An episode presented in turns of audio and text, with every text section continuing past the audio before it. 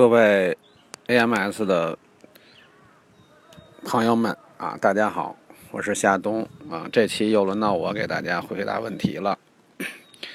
呃，这里边有一个呃雷克萨斯的问题，我想两个问题一起来回答吧。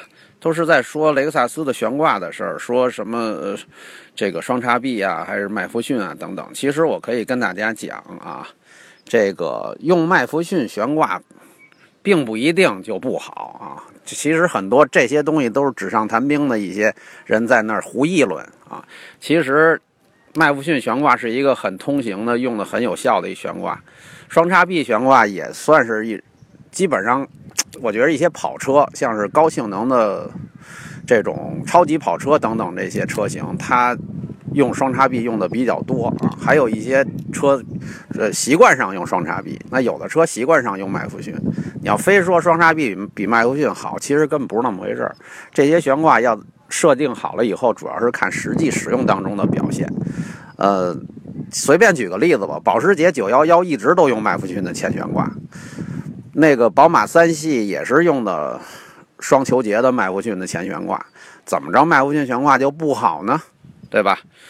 另外呢，有人说要舒服，双叉臂加上后多连杆，其实不是那么回事儿啊。这个双叉臂加上后多连杆，它实际上更多的是要让操控性更好一些啊。然后呢，后多连杆的好处是，呃，在操控性保障的同时，还能提供相当不错的舒适性啊。那至于说这个雷克萨斯 ES，说它的这个。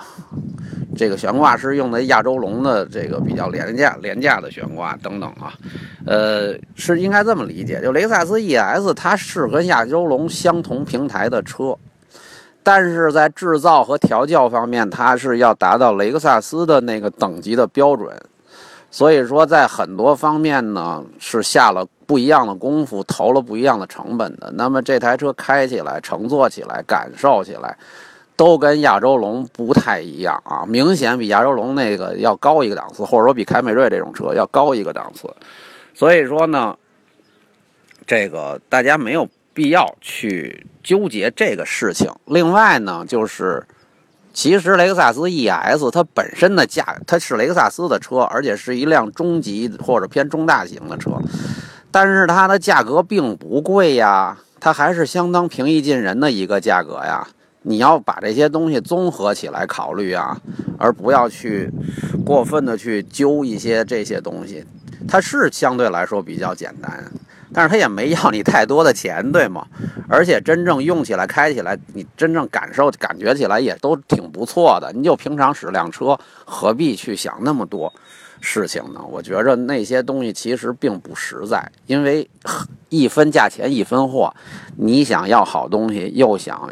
便宜这是不可能的，但是像雷克萨斯 ES 这种车呢，它的价格不贵，而且它的虽然它东西也没用的特别的高档，可是你真正开起来、坐起来、用起来，你还是给你保证了一个雷克萨斯的这个品牌的这种品质啊，非常的安静，非常的舒适，而且操控也相当的不错，对吧？你买东西主要看实用效果，而不是看那些不不能只看那些在纸面上写的东西啊。最重要的还是真正买来开做的实用效果。呃，下一个问题就是宝马的这个 ZF 八档变速箱要不要换油？我觉着不用啊，应该不用。说五万公里就得换油，我觉着不用。而且你从哪儿换油？那变速箱根本就没地儿换油。啊，它是封死了的。以前的自动变速箱是可以换油的，现在其实是基本上是没，因为它不需要换油，所以它根本就不给你提供换油的那种地方。如果你把真的把这个变速箱油放了，油主拆了，那里边它那个地方还会受到伤害，可能你还要花不少钱采用一个小维修，就是因为它那个。变速箱油放油的那个地方，你只要一拧，再往回拧，那可就不行了。它这可能要要要，就是因为它基本上它那个地方是不不是让你反复打开的一个一个装置啊。所以说这个，我觉着还是五万公里就换油，那有点太扯了啊，应该不用。另外说 Q 五的后悬挂说整不是整合式的多连杆啊，Q 五的后悬挂是多连杆啊，嗯，它不是应该是五连杆吧？因为它不是整合式的啊。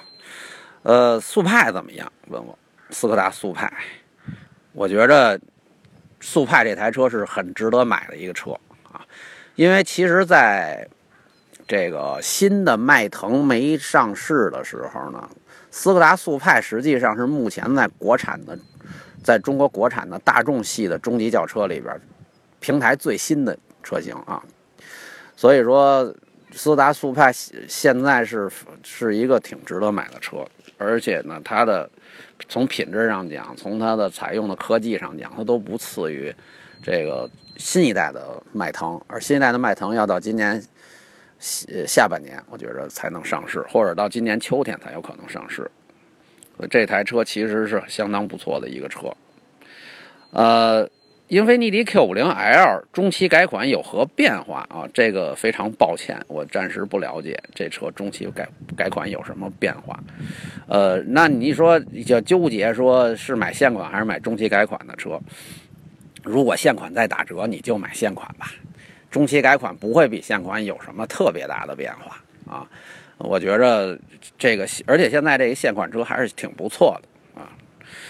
呃，阿七说问汽车打蜡的事儿啊，这个汽车打蜡的事儿，我觉着我我我有一个经验，就是不要太勤的给车打蜡啊，但是也你要给汽车偶尔打一次蜡是应应该的，是可以的啊。然后呢，水蜡没什么用啊，水蜡洗两回车就没用。打蜡呢，最好是自己手动去用，买那普通的就是硬蜡去给车打蜡啊。而且打蜡呢，不能太频繁啊。这个你，而且你要区分一个概念，就是给给车上什么水晶釉啊，上什么封膜啊、封釉啊，这个东西和打蜡是俩概念啊。这封膜封釉这种事儿，尽量别干，花好多钱，然后呢，实际上是把车的原漆破坏了。你等于了，就像吸毒一样上了套啊！然以后你不封釉不封蜡，你那车就出光泽上就完就不行啊！等于说就被上套了。这事儿我觉着没有任何意义去做啊。另外打蜡呢，我是建议你啊，全新的状态下先甭打蜡。啊，全新的状态下呢，我觉着你先，因为它车上有自带一层，就是它车喷漆呢，最后一层是亮油，它很光亮的。那呢，你也没必要用，因为蜡是带有一种研磨性质的，它还是会把那个对表面有一些磨啊。所以你这个它反正车的亮油呢是嘎嘎新的，你把它洗干净之后呢，你先新一段时间，先使一段时间。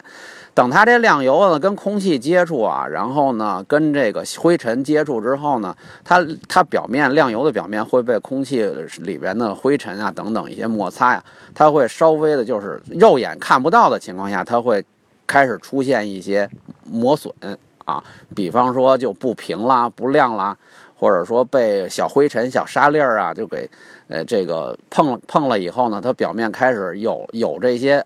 凹凸不平，或者是失去光泽的地方啊，等等。其实，在头半年、头一年，甚至头两三年，你这个用肉眼的时候，你都看不大出来。但是你在用了这车，如果说是在一个比较脏的地方，你比方说北方又干燥、尘土大的环境下，用了一段时间之后啊，那南方也一样，就是老淋雨、老淋雨、老老经常淋雨，然后要擦干啊，等等。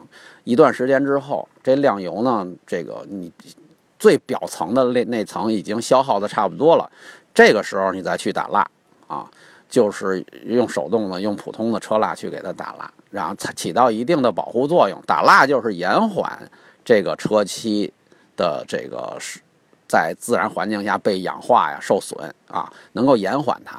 那么这一块呢，这个我觉着也不宜特别频繁。差不多一个月、两个月打一次蜡就行了。当然，我我这人比较懒，我开车到现在啊，我的那车我从来都不给它打蜡，因为我都觉着意思不是特别大。当然，如果是像您喜欢干净、喜欢漂亮，那当然打蜡是那个是可以的啊，只是说别太频繁，太频繁反而不好。好的，今天呢我们就说到这儿。如果您呢想看到我们更精彩的内容呢，希望大家呢下载我们的微信公众号，或者登录我们的车评网来看我们更精彩的内容、更详细的内容。当然了，如果您希望有更深度的阅读，您可以在下载了我们微信公众号之后呢，点击它的右下角，从我们的微店里面订购我们的杂志。谢谢大家。